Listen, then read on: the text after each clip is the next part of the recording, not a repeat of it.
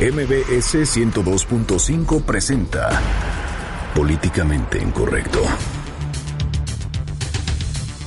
La Procuraduría General de la República entrega un cheque por 250 millones de pesos a la Secretaría de Finanzas de Veracruz, un día antes del cambio de gobierno.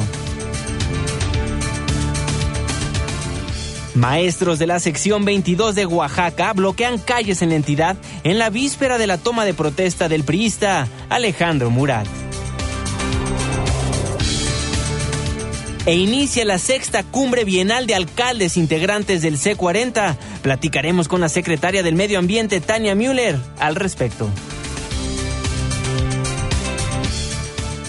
Liberan a cinco hombres secuestrados por los tequileros en Ajuchitlán Guerrero. Platicaremos con el vocero del grupo de coordinación Roberto Álvarez Heredia. Y la corte ampara a una iglesia que utiliza peyote en ceremonias.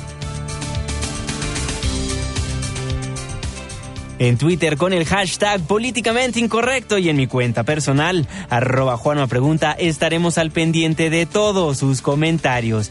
Y en estos momentos lanzamos la pregunta de este día. ¿Cree que Miguel Ángel Yunes Linares haga una diferencia en Veracruz? Y Kate del Castillo devela su deseo por contender a la gubernatura del Estado de México. Bienvenidos, esto es políticamente incorrecto.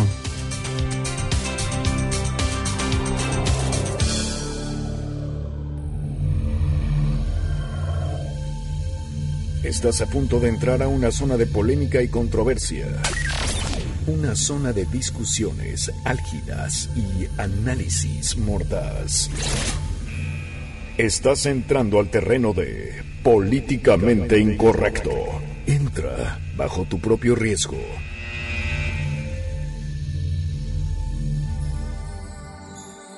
Sé que hay en tus ojos con solo mirar que estás cansado de andar y de andar y camina girando siempre en un lugar.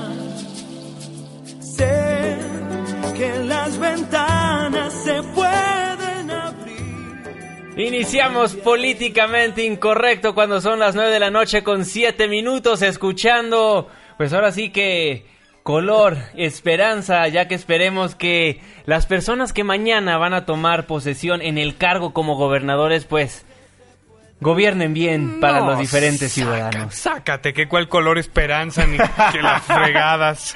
Muy buenas noches, los saludo con muchísimo gusto en este 30 de noviembre del año 2016. Hoy se cumplen cuatro años del gobierno del presidente Enrique Peña Nieto. Es mitad de semana y por supuesto el último, el último día del mes. Irving Pineda, muy buenas noches hasta Zacatecas.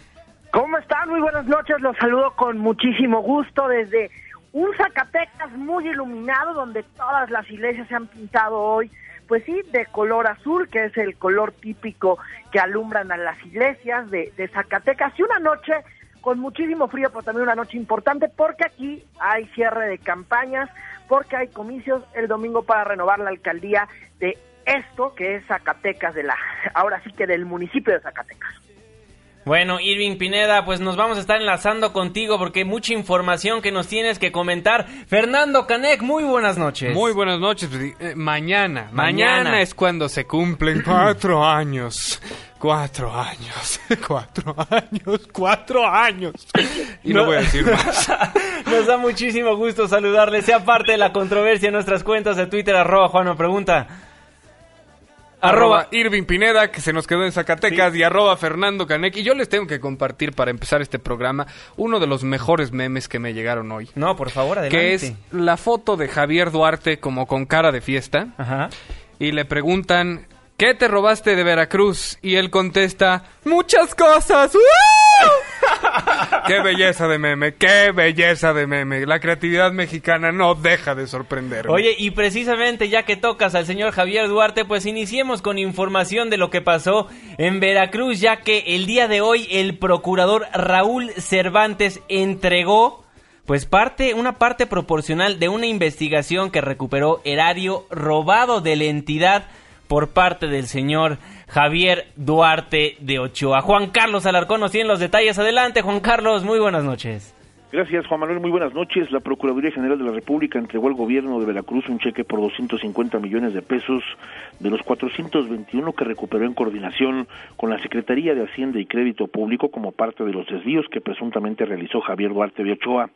En un acto protocolario, el titular de la PGR, Raúl Cervantes Andrade, entregó el documento bancario a la secretaria de Finanzas y Planeación de Veracruz, Clementina Guerrero García.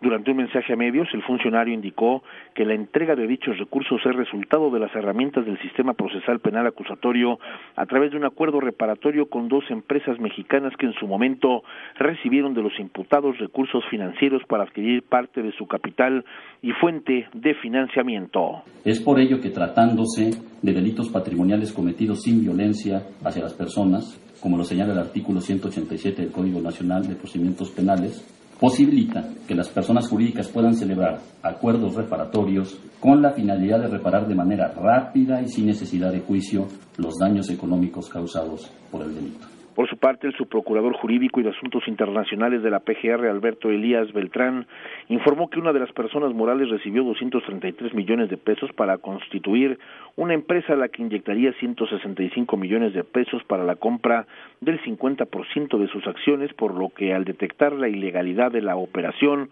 recurrió a las autoridades. Se acercó con la autoridad de manera voluntaria y con información que también colaboró el gobierno electo de, del Estado de Veracruz, se pudo establecer la, la, vinculación y establecer un acuerdo reparatorio. Acuerdo reparatorio que consiste en una reparación del daño al gobierno del Estado de Veracruz por 421 millones de pesos, que en este momento ya se tiene un primer pago por 250 millones, el resto 171 millones 600 pesos es básicamente se pagará mediante 12 mensualidades a partir del mes de enero y durante todo el mes de, del año de 2017 a través también de pagos mensuales de 14 millones 300 mil pesos con un interés legal. Por último, el procurador Cervantes Andrade mencionó que el sistema acusatorio tiene nobleza para resolver los problemas de manera rápida y restituir el patrimonio a las víctimas o el ofendido, que en este caso es el gobierno y el pueblo de Veracruz. Hasta aquí la información. Muchísimas gracias Juan Carlos, que tengas muy buena noche. Bueno, ahí la información, 250 millones de pesos fueron entregados al Estado de Veracruz.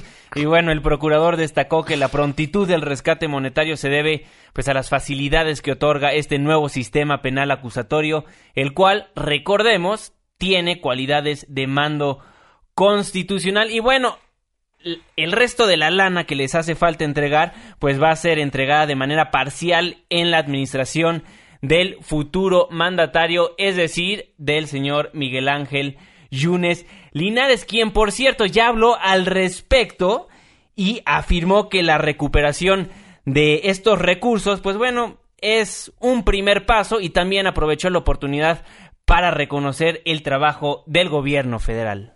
Porque el día de ayer, conjuntamente con la Procuraduría General de la República, logramos cumplir un primer paso del gran compromiso que hicimos, recuperar para los veracruzanos el dinero que le robaron a Veracruz quienes gobernaron en los pasados 12 años. Con la Procuraduría General de la República, en plena coordinación, hemos recuperado 450 millones de pesos. Es el primer paso, apenas el primero de muchos que vamos a dar para hacer justicia a Veracruz. Mi reconocimiento al presidente Enrique Peña Nieto y al Procurador General de la República, Raúl Cervantes, por haber cumplido su palabra y devolver estos recursos a los veracruzanos.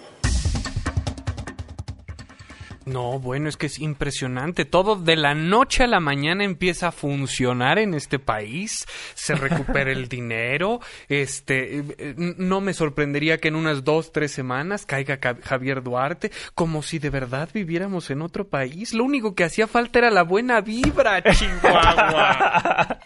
y bueno, también reunido en el Museo Naval, ubicado allá en la zona centro de la ciudad de Veracruz, el gobernador todavía electo presentó a los integrantes de su gabinete ampliado. Y bueno, hay que decirlo, ¿eh?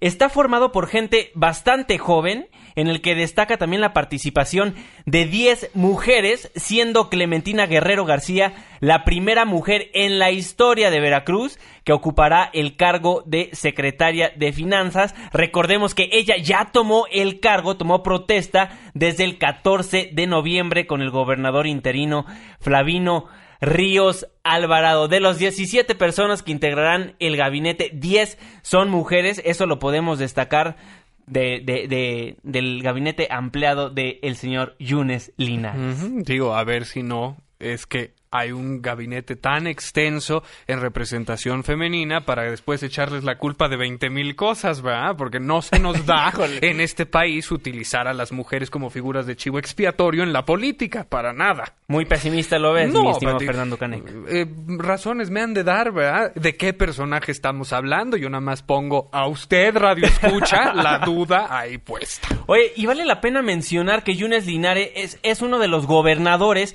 que tendrá un mandato menor a los seis años, ya que recordemos que en Veracruz pues fue aprobada la homologación electoral, por lo que él estará únicamente durante dos años en el poder y luego su sucesor lo hará por cuatro años. Y bueno, quienes ya se encuentran ahora sí que presionando al gobierno entrante son los pensionados de Veracruz. Fíjese que Rodolfo Suárez Castellanos, el secretario general de la delegación de y jubilados de la sección 56 del CENTE, es decir, del Sindicato Nacional de Trabajadores de la Educación, pues ya exhortó al gobierno entrante y a los representantes sindicales a reunirse para llegar a un acuerdo y se les pague puntualmente. Y también llamó a la Comisión Legislativa en el Congreso pues que investigue ahora sí el caso del Instituto de Pensiones del Estado y hagan públicos los resultados de las últimas tres administraciones de Veracruz.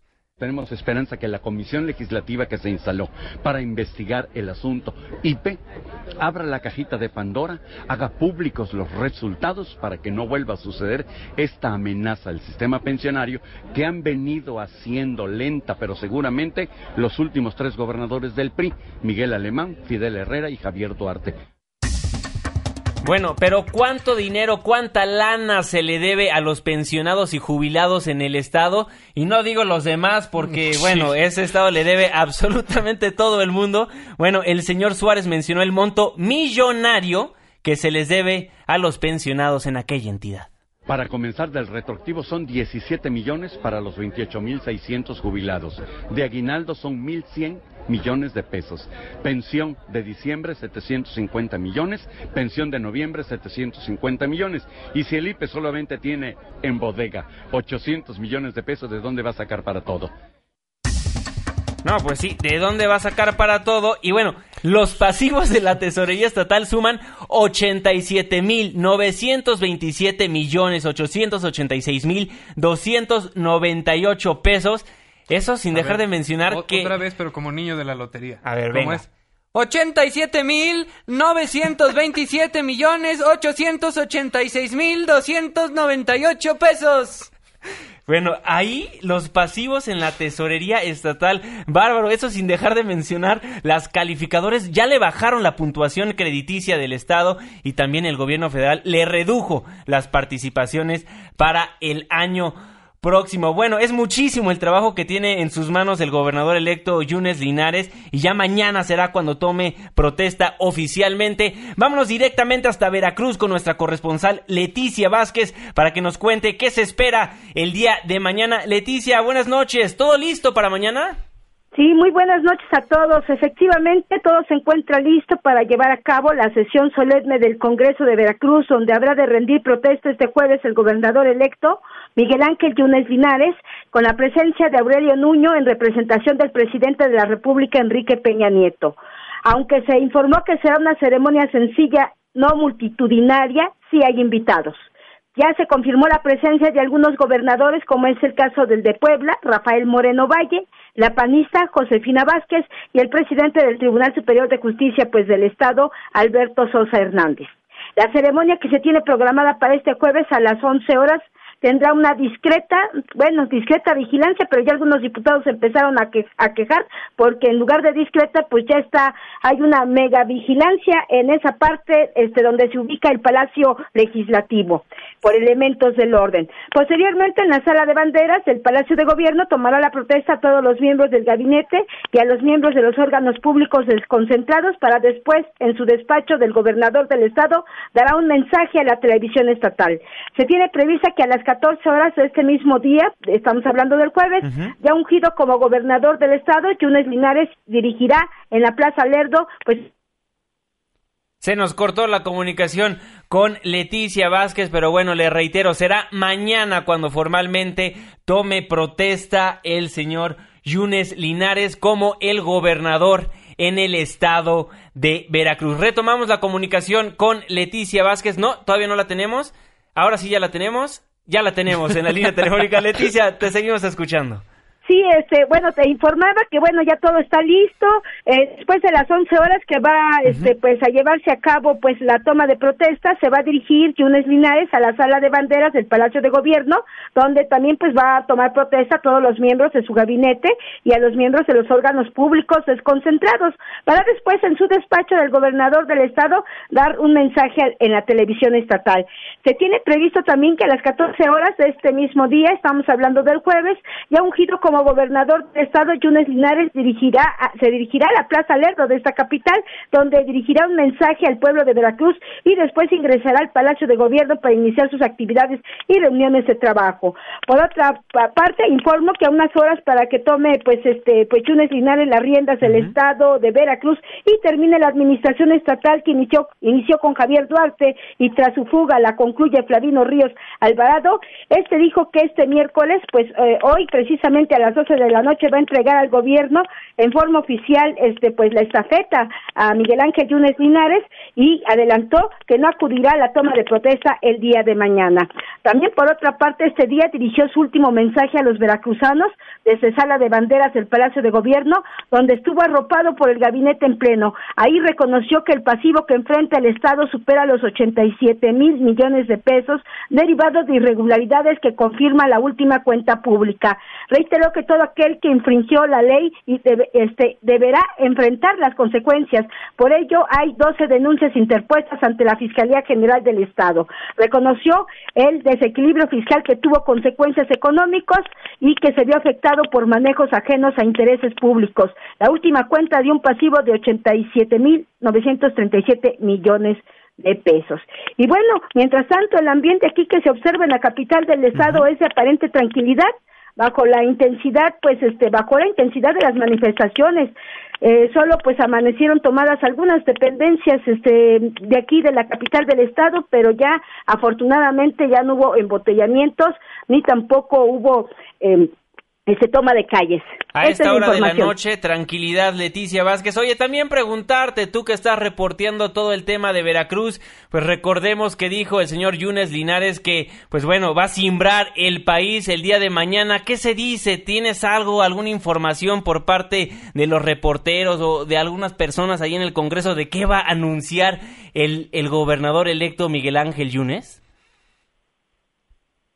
No, se nos fue, se nos fue de, de, la línea telefónica nuestra corresponsal en aquella entidad, Leticia Vázquez. Bueno, recordemos que dijo que mañana va a dar un anuncio también, un anuncio que va a simbrar al país entero. Entonces. Ah, el, método teacher, ¿no? De eh, eh, mañana vean el programa porque les tengo un anuncio muy importante y todos estuvimos ahí para ver ese anuncio que ya sabíamos todos. E igualito lo va a hacer, ¿va? Pues, nos va, nos pues vamos a ver qué, es lo que va. Leticia, ¿tú qué nos puedes decir?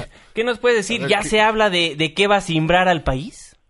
Pues efectivamente todos nos tienen esa incógnita, tanto al pueblo de Veracruz como los reporteros que hemos estado, pues ahora sí siguiendo puntualmente todas estos estas notas que, que han puesto a, en el ojo del huracán a la entidad de Veracruz por tanto desfalco y tantas irregularidades en el manejo de los de los dineros públicos, pero pues vamos a esperar, estamos todos así con esa también este incógnita, quién sabe qué dirá, qué quedará o, o qué va a decir Yunes Linares a las once de la mañana cuando esté tomando llamando protesta. Una vez que pues diga lo que tenga que decir y si realmente va a simbrar, como lo dijo él, pues la pues todas y todas las esferas políticas del país, pues lo vamos a dar a conocer por este medio oportunamente. De acuerdo, Leticia, muchísimas gracias por toda la información. Te mandamos un caluroso abrazo. Gracias, buenas noches. Buenas noches. A que nos va a decir algo sobre la aprehensión de Javier Duarte. No creo, eso no va a simbrar al país, o sea, Veracruz es un estado muy importante, pero para que se atreva a decir que va a simbrar al país y lo haya dicho antes de que fuera prófugo de la justicia Javier Duarte, pues de qué será el anuncio, ¿no? Pues digo, ya la expectativa la generó. Vamos a ver qué tan buena está la película. Luego pasa con el, la película esta de Suicide Squad, que estuvo más padre el trailer que realmente lo que fue la película. Bueno, tenemos que hacer la primera pausa comercial de Políticamente Incorrecto. Nos vamos a Antes de irnos al, al corte, vamos a, a hacer en unísono la canción para cerrar este segmento que es... Veracruz, rinconcito donde hacen su nido las ratas del mal. Bueno, con esa bella voz de Fernando Caneg nos despedimos al primer corte comercial de Políticamente Incorrecta. Al regresar nos enlazamos con Irving Pineda hasta Zacatecas para que nos cuente cómo están cerrando las campañas en aquella entidad. Una pausa, ya volvemos.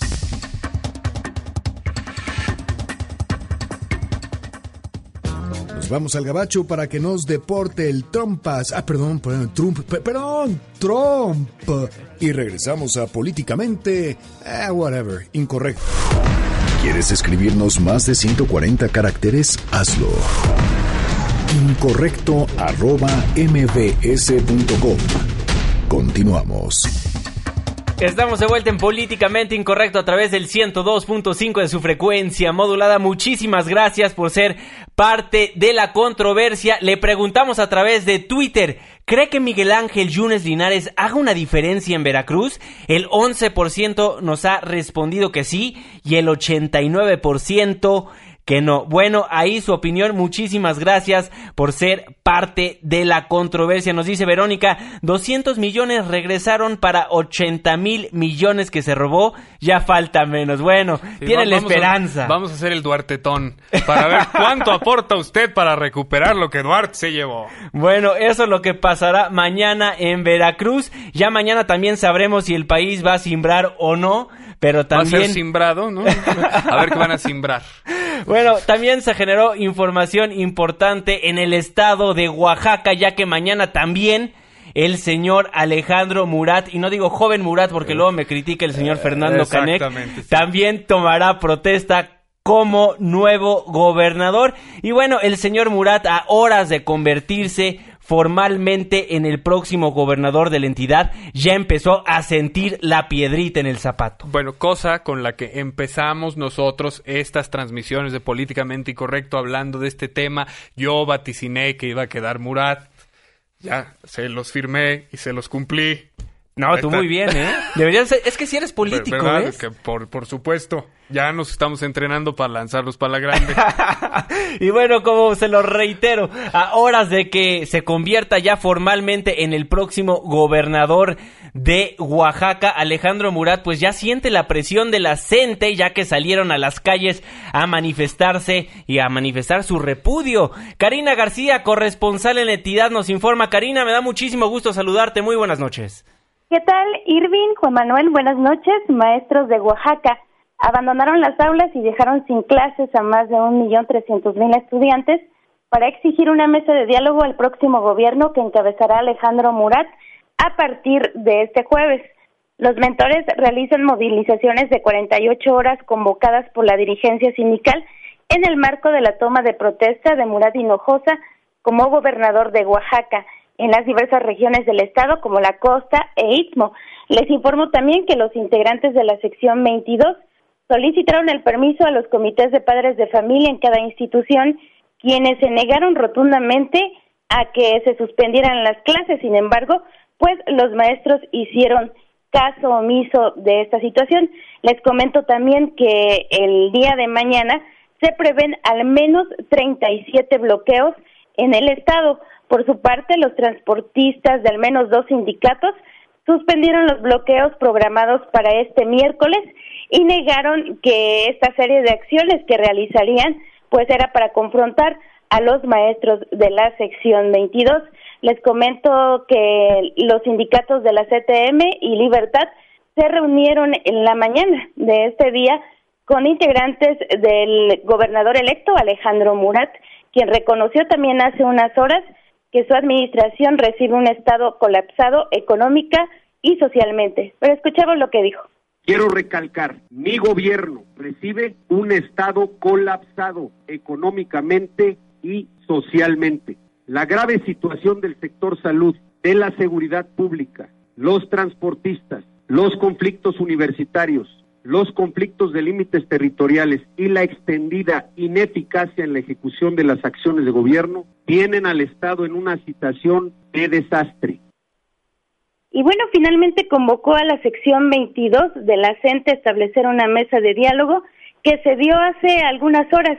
Sin embargo, los maestros no retirarán sus secciones de protesta y se esperan los 37 bloqueos en la entidad. Es el reporte. Karina, entonces hasta el momento no ha habido reunión entre el gobernador electo y las diferentes personas que están por parte de la sección 22 de la CENTE, ¿verdad? Este, hace unas horas se registró ya un encuentro entre los líderes magisteriales y el gobernador electo. Sin embargo, los maestros se mantienen en, en el posicionamiento de manifestarse y bloquear por lo menos 37 accesos a la entidad. ¿Y cómo están ahorita las calles en Oaxaca? Me imagino que mucha gente preocupada por lo que va a pasar mañana. Así es, eh, toda vez que hace un rato también se registró una serie de bloqueos por parte de organizaciones sociales y materialistas quienes exigieron a Gabino Cuen en estas últimas horas de su gobierno que les pague lo que les debe. Pues sí, mucha gente enojada. Bueno, muchísimas gracias por la información, Karina García. Vamos a estar muy al pendiente de lo que vaya a pasar mañana. Te mandamos un caluroso abrazo. Gracias, igualmente. Hasta luego, muy buenas noches. Pues yo ya tengo el nuevo eslogan de gobierno que tiene que implementar este Alejandro Murat. ¿Qué será? Que es muy sencillo y dice lo siguiente: Yo no fui Gabino Cue. Con eso ya le pasa la culpa al otro y ya se deslindó de todos los problemas del Estado. No, pues sí. Y bueno, la conferencia de prensa que nos mencionaba la corresponsal Karina García mencionó básicamente que tiene tres decisiones el señor gobernador electo. No habrá celebraciones el día de mañana, únicamente va a tomar protesta, la protesta de ley, y ya se va a poner a chambear inmediatamente. También, como bien nos lo dijo Karina, convocó a la Comisión Política de la sección 22 de la CENTE para que el día de hoy sostengan una reunión de trabajo, cosa que hicieron y lo mandaron por un tubo al gobernador electo. Y bueno, también convocó a todos los sectores de Oaxaca a instalar una mesa de trabajo para construir un gran hashtag Acuerdo por Oaxaca a partir de mañana. No, pues eso no es un gran hashtag. O sea, que, que, que, su social media manager lo, lo asesore porque esos hashtags no funcionan. Tiene que ser algo más como lo que está trending ahorita, que qué es, a ver, ¿Cuál es el trending? Bueno, tú síguele, yo busco el trending para hacer mi chiste baboso. Bueno, y quien ha sido muy crítico del gobierno del gobernador saliente y del entrante ha sido el senador perredista oaxaqueño Benjamín Robles, quien ya nos acompaña en la línea telefónica de Políticamente Incorrecto. Senador, muy buenas noches, ¿cómo está? Al contrario, me da mucho gusto saludarte a ti, a tu auditorio, porque vaya que hay cosas que hablar de Oaxaca, un estado que está de veras en una situación eh, caótica, Gabino Cuez está yendo por la puerta de atrás y bueno, pues eh, Alejandro Murat, que no conoce Oaxaca, pues no sé ni qué va a hacer, así es que sí está complicada la situación, mi querido Juan Manuel. No, definitivamente, senador, bueno, el día de mañana formalmente toma protesta eh, quien va a ser gobernador, Alejandro Murat, pero Gabino Cue, ¿qué administración le va a dejar Alejandro Murat? Leía por la mañana que, pues bueno, mucha corrupción se vivió en el gobierno de Gabino Cue. Sí, una tremenda decepción. Hubimos muchos quienes lo apoyamos pensando que ya estaba suave de tantos malos gobiernos priistas donde la corrupción imperaba, pero Gabino vino a decirles a todos, quítate que ahí te voy. Y hoy deja un estado endeudado más de 14 mil millones de pesos. Anunciaba el secretario de Finanzas un pasivo por más de 20 mil millones de pesos. Hay un déficit en el sector educativo de 6 mil millones, en el de salud 9 mil millones. La Auditoría Superior de la Federación ha acumulado a lo largo de las auditorías que le han hecho a Oaxaca, pues observaciones de desvío, no comprobación, no ejecución de recursos por más de 10 mil millones de pesos, y eso sin contar los moches que el operador financiero de Gabino Juez le pedía a medio mundo. Senador, ¿se ha acercado con usted el gobernador electo Alejandro Murat, pues para tratar de platicar con un senador de Oaxaca al respecto? ¿Qué va a hacer con su gobierno? ¿Cuál es su plan por los próximos años? Fíjate que el día de hoy eh, un grupo de ciudadanos y un servidor que hemos conformado un consejo ciudadano contra la corrupción y la impunidad, eh, dijimos eh, en una conferencia de prensa que una vez que tome posesión Alejandro Murat lo vamos a buscar. Lo vamos a buscar porque yo no puedo concebir que pueda haber un buen gobierno de su parte si no arranca con acciones que lleven a Gabino Cuella, a sus cómplices, a la cárcel y a que regresen parte del dinero que se robó. Pues no puedo decir que todo porque quién sabe a dónde fue a parar todo lo que se han robado, pero una parte estoy seguro que se puede recuperar. Entonces, es lo que vamos a hacer. Ya presentamos una solicitud de juicio político en contra de Gabino en el Congreso local el día de ayer, una nueva solicitud de juicio político, porque yo eh, hace varios meses presenté una que los propios turistas rechazaron porque como que ha habido una componenda, eh, Gavino eh, prácticamente le entregó en bandejas de plata eh, el gobierno del estado a Alejandro Murat a cambio de impunidad, pero los escenarios ya cambiaron. Entonces ahora yo espero que prevalezca la ley. Senador Benjamín Robles, senador oaxaqueño, también preguntarle, usted era, ya lo, nos lo dijo en esta entrevista, era cercano a Gabino Cue, ¿no has acercado con usted para decirle, ahora sí que en palabras muy coloquiales, que le baje dos rayas? No, no, Gabino Cue no tiene cara con qué buscarme porque eh, pues hizo todo tipo de maniobras para entregarle el gobierno de Oaxaca a, a al PRI y particularmente a Murat, entonces nos puso una serie de obstáculos, eh, pensaban que no íbamos a participar en la elección pasada y, y, bueno, eh, todo esto habla de una componenda, entonces él y sabe habían comprometido con un servidor que el mejor posicionado sería el candidato, no lo hicieron, pactaron la entrega del gobierno, por lo tanto no tiene cara, no me va a buscar, estoy completamente seguro, porque eh, pues no hay ninguna relación ya después de tantos años de amistad, no hay ninguna relación entre Gavino, el saqueador de Oaxaca, y un servidor. Bueno, ya el gobernador electo Alejandro Murat reconoció que su administración pues va a recibir un estado colapsado, pues ya nos lo decía usted inclusive, pero cree que Alejandro Murat pues ya nos lo decía al principio de la entrevista que no conoce Oaxaca, pero cree que pueda llegar a hacer una diferencia? Pues mira, llega con el apoyo del presidente de la República. Eh, yo espero que desde el punto de vista financiero se haya un respaldo, porque eh, hoy todo el mundo está exigiendo que le paguen los empresarios, eh, la gente que ha rentado inmuebles está exigiendo que le paguen, los trabajadores están exigiendo que se les pague. Todo es un verdadero caos en ese sentido y creo que financieramente le corresponde al gobierno federal entrarle al kit. Ahora, eh, yo de verdad pues quiero a mi estado, espero que le vaya bien a Oaxaca y por lo tanto bien al gobierno, pero yo tengo mis dudas. Si mi abuela tenía razón que tal palo tal astilla, no, pues entonces le esperan momentos muy difíciles a Oaxaca porque José Morat también es en la historia de nuestro estado otro de los gobernadores más ladrones que hemos tenido. Y Alejandro no conoce Oaxaca, así es que no sé cómo le vaya a hacer. Nosotros vamos a, a hacer todo lo que esté en nuestras manos para ayudar desde nuestra trinchera a, que Oaxaca salga adelante. Bueno, esperemos como, como mexicanos y todas las personas que nos hacen el favor de sintonizarnos allí en Oaxaca, que, bueno, Alejandro Murat se ponga las pilas y haga un buen gobierno porque le conviene a los oaxaqueños y a los mexicanos. Al país también le conviene que en Oaxaca no haya problemas, tienes toda la razón. Benjamín Robles Montoña, senador oaxaqueño, muchísimas gracias por tomarnos la comunicación aquí en Noticias MBS. Le mandamos un caluroso abrazo. Dos de mi parte, muchas gracias. Bueno, ahí lo que pasa en el estado de Oaxaca mañana, mañana mismo Alejandro Murat, hijo de José Murat, quien ya gobernó la entidad, tomará protesta como el próximo gobernador de la entidad. Ahí no van a simbrar nada. Ahí, no va a simbrar nada. No, ahí nada más toma protesta y ya. Pues ya simbró porque ya la gente le está le está le está haciendo el juego al señor Alejandro Murat, le está diciendo, "Vamos a estar presentes de aquí y los próximos seis años, señor." Pues sí. Bueno, pues eh, querían el paquete, ¿no? Pues ya se lo llevaron. Y de Oaxaca nos vamos hasta Zacatecas con nuestro queridísimo Irving Pineda. Irving, bueno, vaya cierre de campañas en aquella entidad. Sí, bueno, y es que aquí no se cansan de andar campañando, mi querido Juan, es que mi querido Juan, mi querido Fer, saludos a todos por allá, qué gusto escucharlos.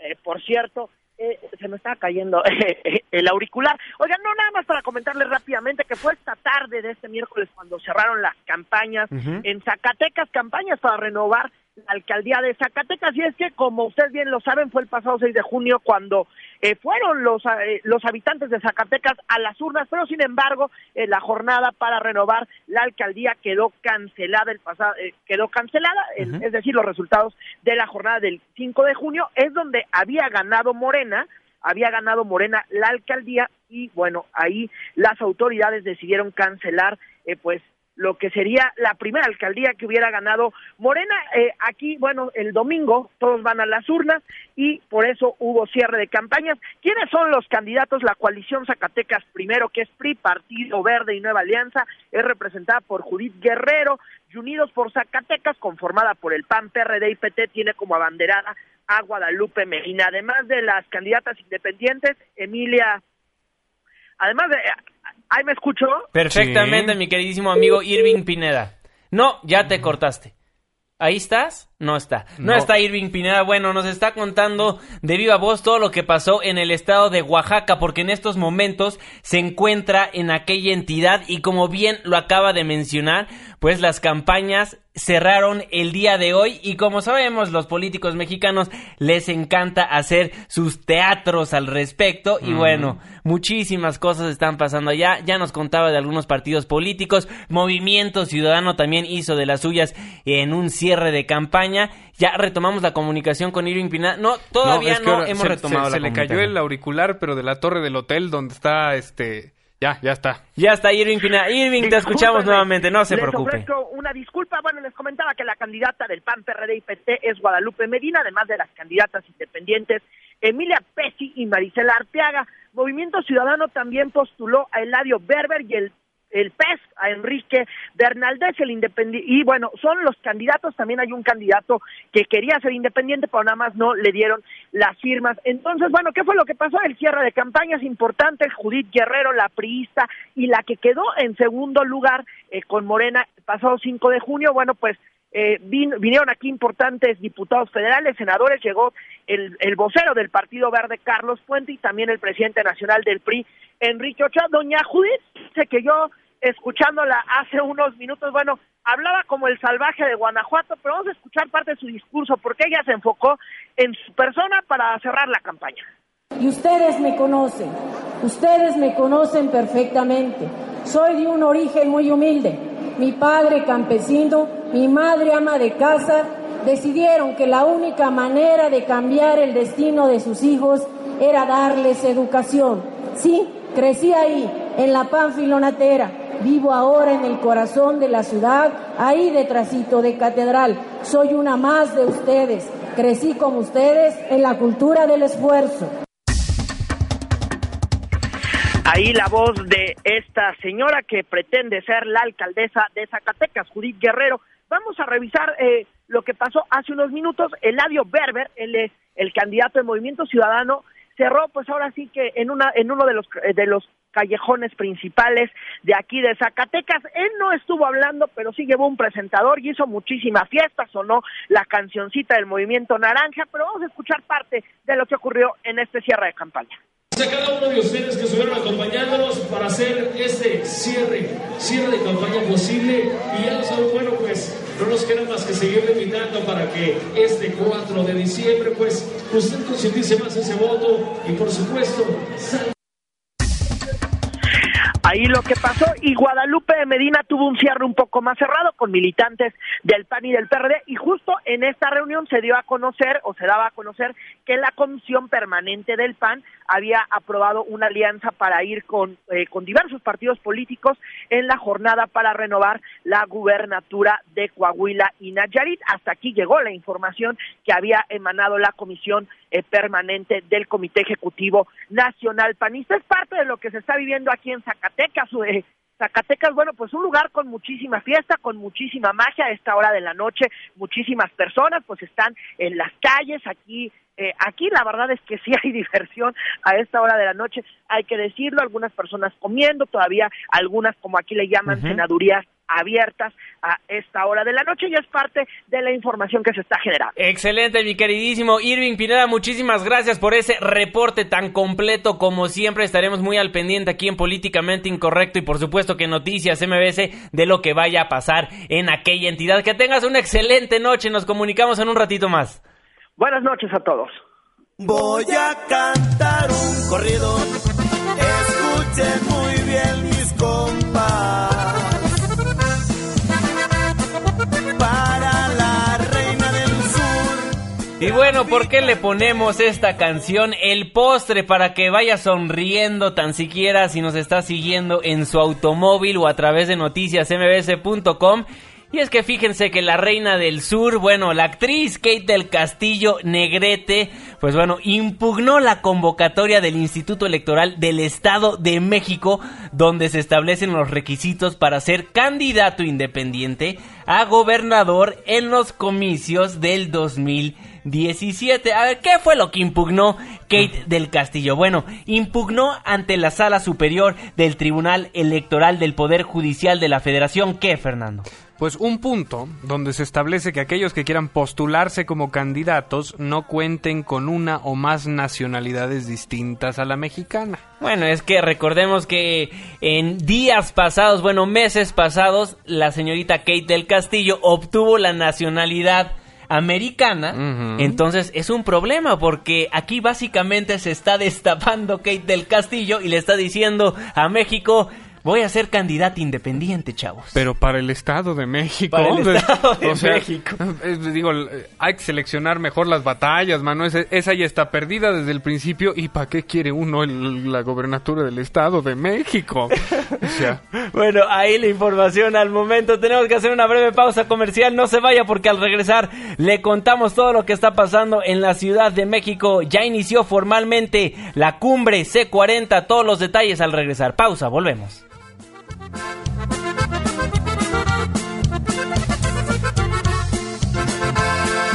Cuando llegó a Melilla, luego le cambió la suerte.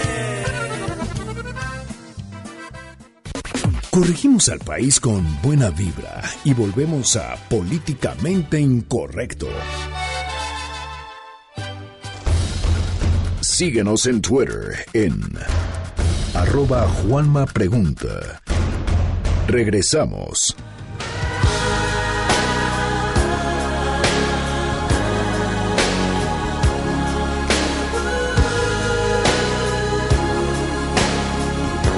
Regresamos a Políticamente Incorrecto escuchando el Earth Song de Michael Jackson. Esto porque este miércoles inició la sexta cumbre bienal de alcaldes integrantes del C40, la cual será encabezada por el presidente de la Junta Directiva, el alcalde de Río de Janeiro, Eduardo Páez. Y bueno, ¿qué es esto? Este espacio reúne básicamente alcaldes y líderes intelectuales de todo el mundo para avanzar en una agenda compartida de acciones climáticas y para platicar de esto tenemos en la línea telefónica de Noticias MBS a la secretaria del Medio Ambiente del Gobierno de la Ciudad de México, a la secretaria Tania Müller. Secretaria, muy buenas noches, ¿cómo está?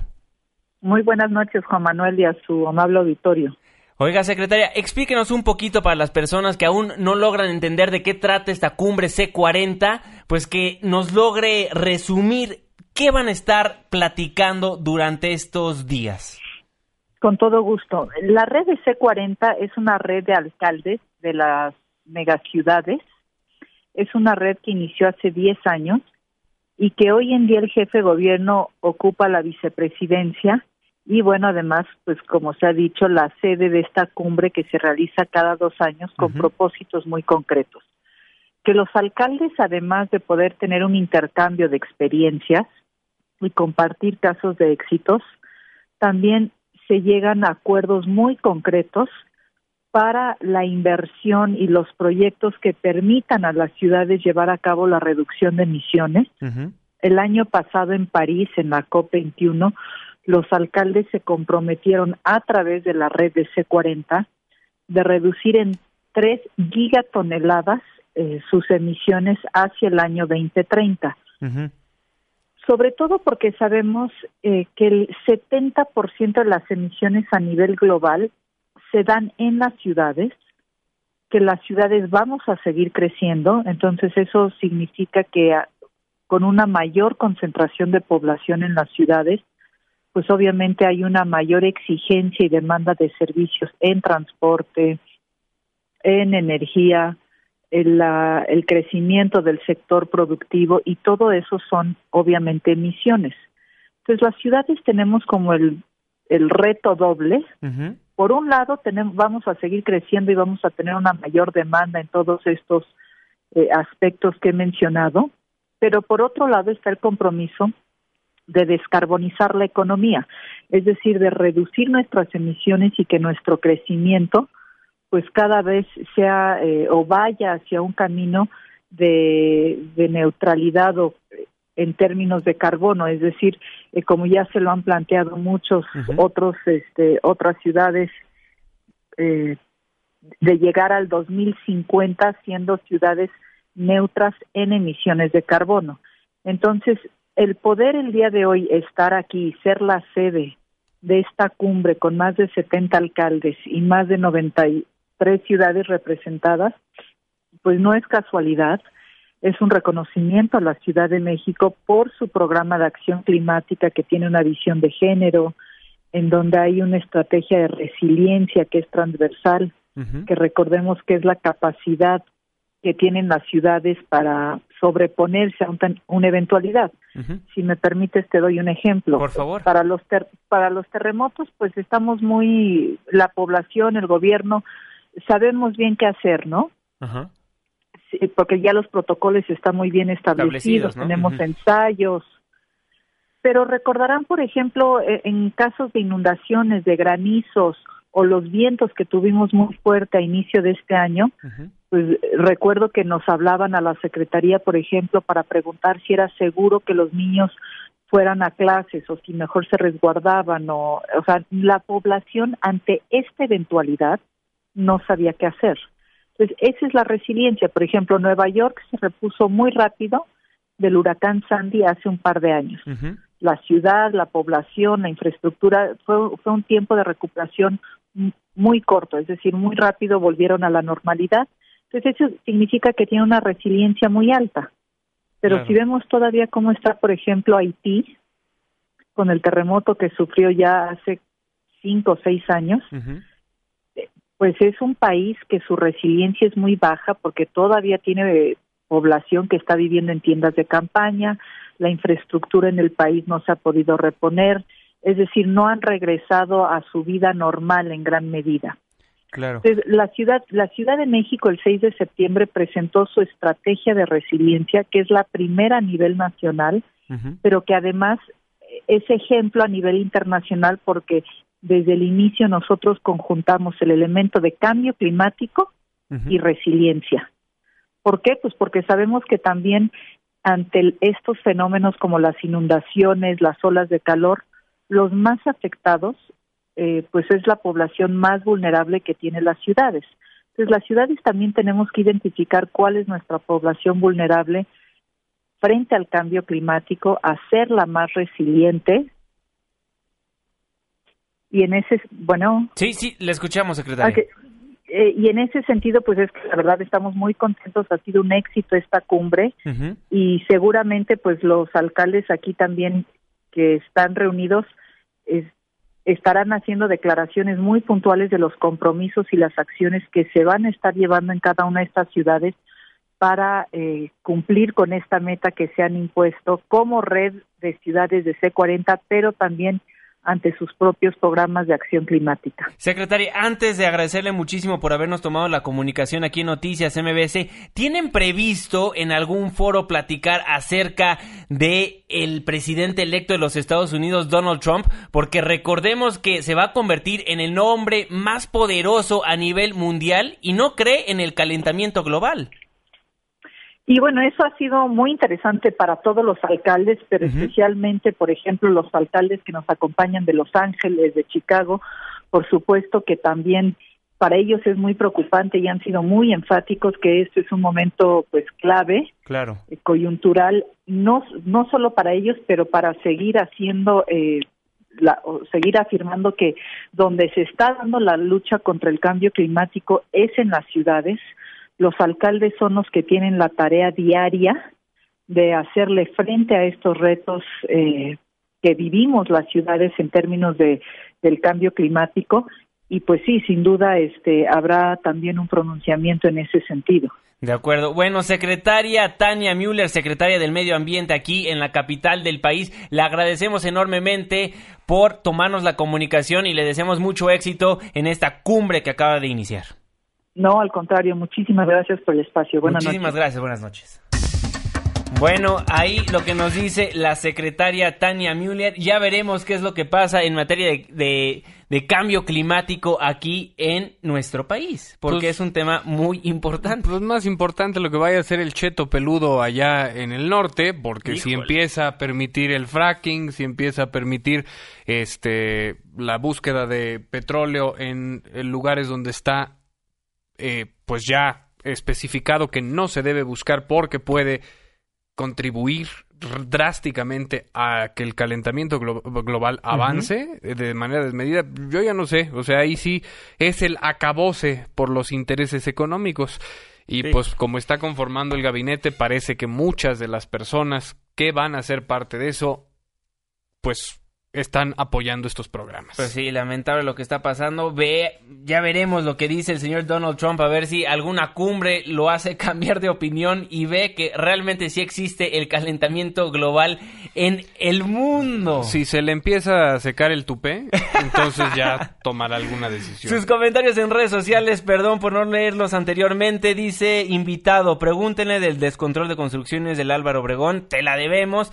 Nos dice Chatrunu, ¿cómo como ya se les vio negras en Estados Unidos, ya dice México lindo y querido. La Kate.